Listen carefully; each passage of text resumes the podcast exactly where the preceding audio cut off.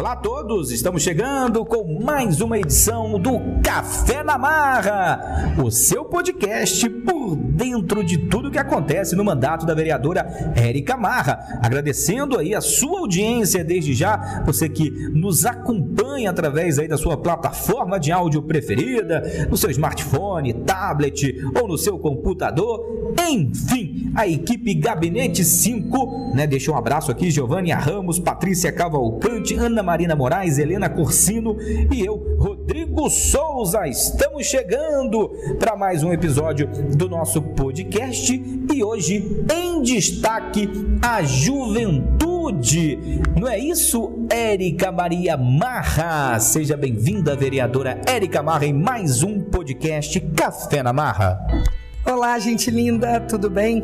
Então, nós estamos aqui hoje com a maravilhosa, linda, gostosa Amanda Siqueira, que ingressou aí com 17 anos na Universidade Federal e ela vai contar um pouco pra gente como está acontecendo essa história das universidades federais, é, universidades estaduais, né, o que vem acontecendo, infelizmente, as coisas negativas e também as coisas positivas que não podemos deixar de falar aqui.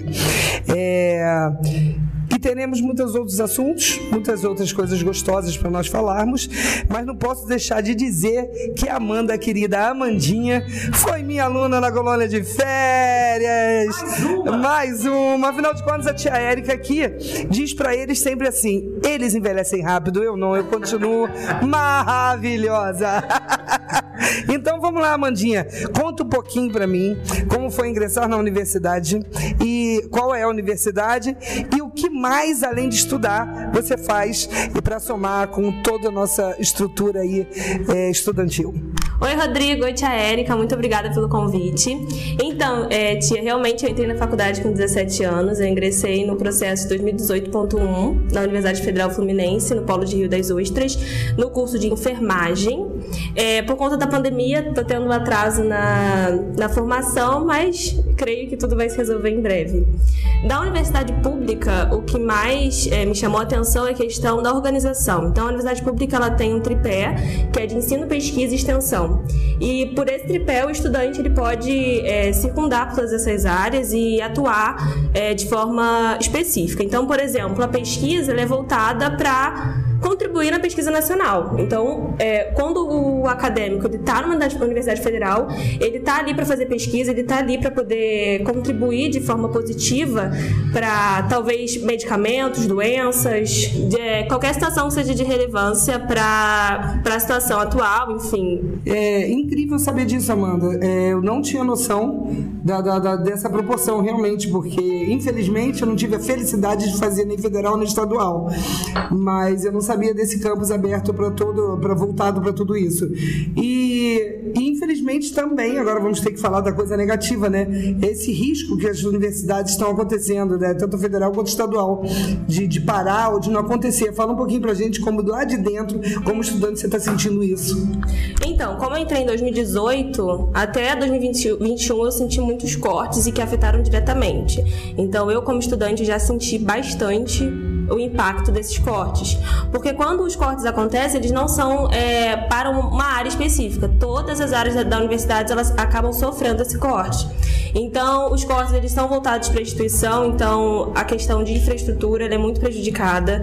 As bolsas que a universidade ela pro, é, propõe, né, ela disponibiliza para os alunos, principalmente os de baixa com, é, vulnerabilidade socioeconômica. Então, essas bolsas também são afetadas. Então, muitas pessoas têm realmente que não abandonar porque não é assim, não é uma escolha. Elas são obrigadas a sair da faculdade por não terem condições financeiras de, de continuar. E também a questão da pesquisa que eu falei. Então, muitas pesquisas elas são uh, deixada de lado por não ter verba para financiar. E fora também as questões dos, é, das atividades de extensão que a universidade realiza. Então, a universidade ela também atua como em hospitais, né, hospitais federais, além de projetos de é, assistência né, que essa universidade dá à população. Então, esses, esses projetos de extensão eles têm que ser cessados por conta da falta de verba dessas universidades. É, Amanda, é, é, um pesar, né? Mas você vê futuro? Você, é, a conversa entre vocês, jovens e profissionais, professores, em torno da sua, da sua universidade, vocês veem um futuro, veem uma melhora? Ou, infelizmente, é, a coisa é mais negativa do que positiva para o futuro? Para o futuro, o nosso cenário está extremamente negativo. É muito. Não é certo ter ainda a Universidade Federal. É muito triste a gente lutar por uma vaga, a gente conseguir a vaga e no meio da, da graduação a gente não saber se vai conseguir concluir, se vai conseguir. É continuar com os nossos sonhos, com a nossa vontade. Então, não é certo continuar a universidade pública, o que é uma perca enorme para o país, porque nós representamos a pesquisa nacional. Então, se o Brasil é reconhecido pela sua ciência, grande parte é por conta da Universidade Federal, que é responsável por muita pesquisa, muita evolução. A gente pode ver isso também no Covid, na pandemia. Então, a, as pesquisas sobre vacina, sobre a testagem, sobre a evolução da doença, é tudo por conta da Universidade Federal. Então, tirar isso é muito é. complicado.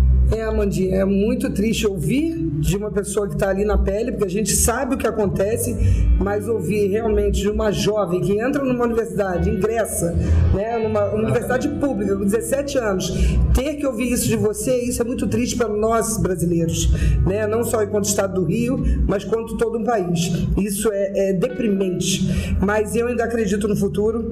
A gente tem a opção de melhorar e eu acho que está vindo aí né, coisas novas, ano que vem são novos rumos, é, novas pessoas é, ao, ao, que podem proporcionar o comando do nosso país e que a gente tem que ter é, alguma opção né, é, diferenciada, porque por enquanto ainda não temos. Mas, se Deus quiser, tudo vai melhorar.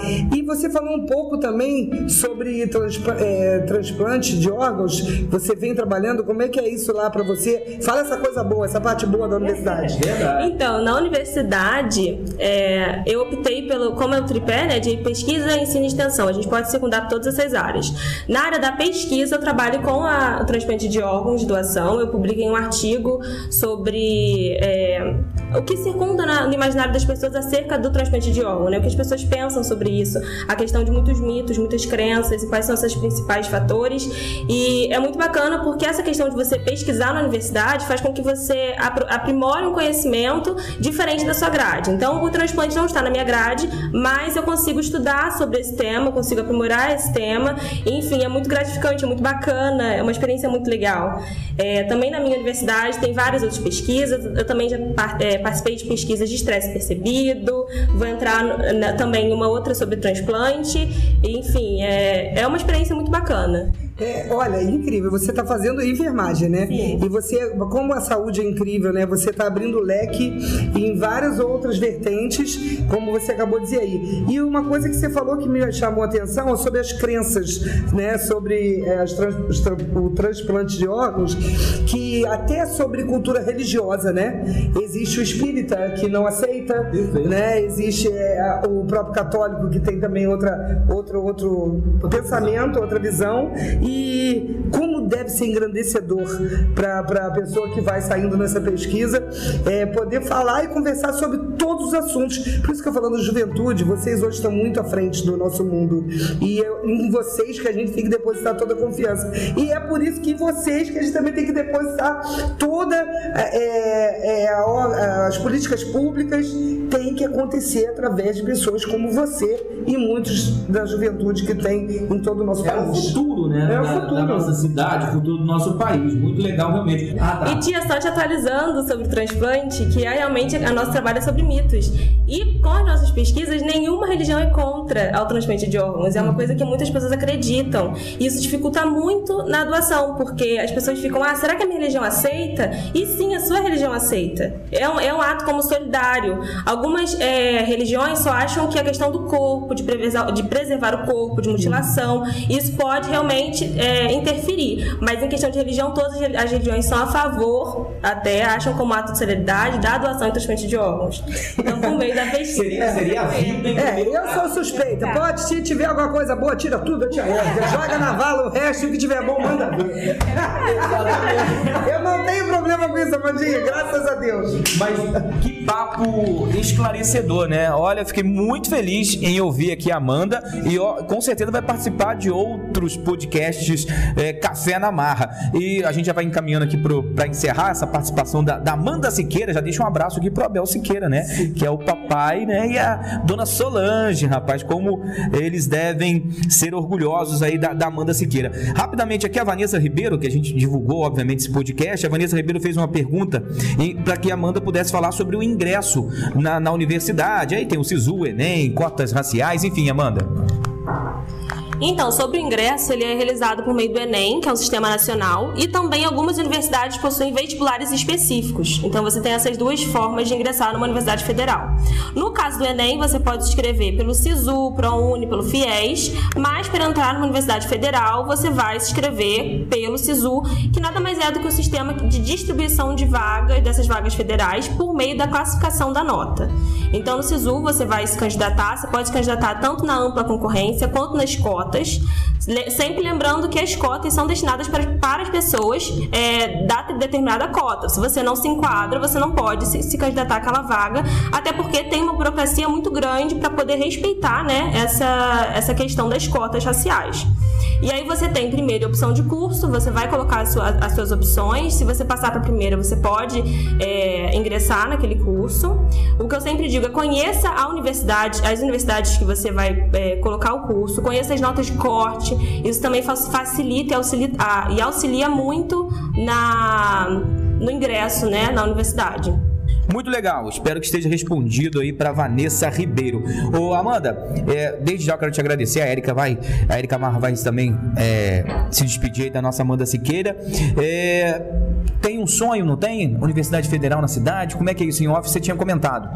Então, meu sonho é que tenha uma Universidade Federal aqui na cidade, né? Eu faço faculdade em Rio das Ostras, então o custo de vida é muito maior. Eu tenho que gastar com moradia, com alimentação, com transporte, então isso é muito complicado. A universidade ela tem esse programa de interiorização, então o Rio das Ostras já faz parte desse, desse programa. Também a UF ela tem várias outras regiões, além de Niterói. É, além da vantagem de ter uma universidade federal, na cidade. Então, em questão de projetos de extensão, a universidade ela vai contribuir para a população. Então, por exemplo, lá em Rio das Ostras tem o SPA, que é de psicologia. Então, a psicologia ela proporciona consultas gratuitas para a população. Além da, de curso pré-vestibular, que a universidade também é, contribui contribui né, para a população. Então, são é, projetos de extensão para a população. Então, é muito importante a cidade ter essas universidades. Além da questão da pesquisa, então, a pesquisa, se, se ela, ela estiver né, na cidade, ela vai contribuir para a cidade. A cidade que vai ser o público-alvo dessa pesquisa, então, isso também contribui bastante.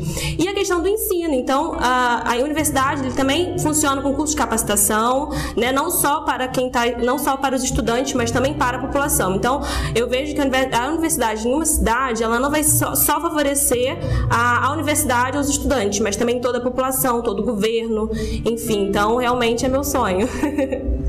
É, Amanda, os benefícios, então, vão ser de todos os munícipes, né? Independente de ser estudante ou não.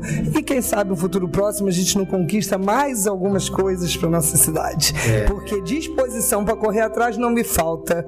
E principalmente de uma coisa tão é, que venha, como eu já disse aqui, engrandecer tanto a nossa cidade que é tão bela, né? E por que não tão culta, né? Temos que ter essas crianças, esses jovens, esses adolescentes cada vez mais empenhados é, em uma melhora para nossa cidade, estado e país. Amandinha, muito obrigado, que bate-papo gostoso. Agora, daqui uns, daqui, daqui uns meses, tu vai ser convidada de novo, porque esse bate-papo dá para ficar o dia inteiro contigo aqui. Tá? Muito obrigada, meu amor. Beijo. Eu que agradeço. Beijo, gente. Obrigada. Muito legal. É isso aí. Obrigado, Amanda Siqueira, que participou com a gente. Érica Marra. Até o próximo episódio do nosso podcast. Que papo bacana, né? Oh, meu Deus do céu, que juventude é essa, né? para você ver o quanto nós temos de preciosidades né, em, todo, em todos os lugares desse nosso mundão. Então, só quero agradecer a galerinha por ter ficado com a gente nesse momento maravilhoso. Beijo, até o próximo.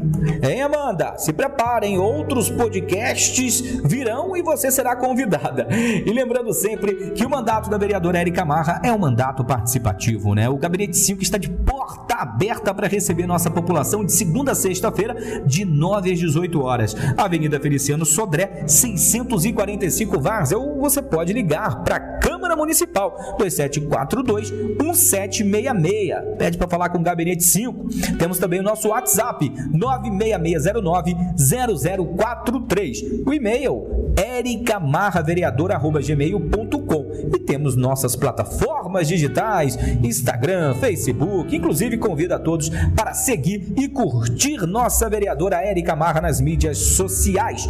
Muito obrigado por sua companhia.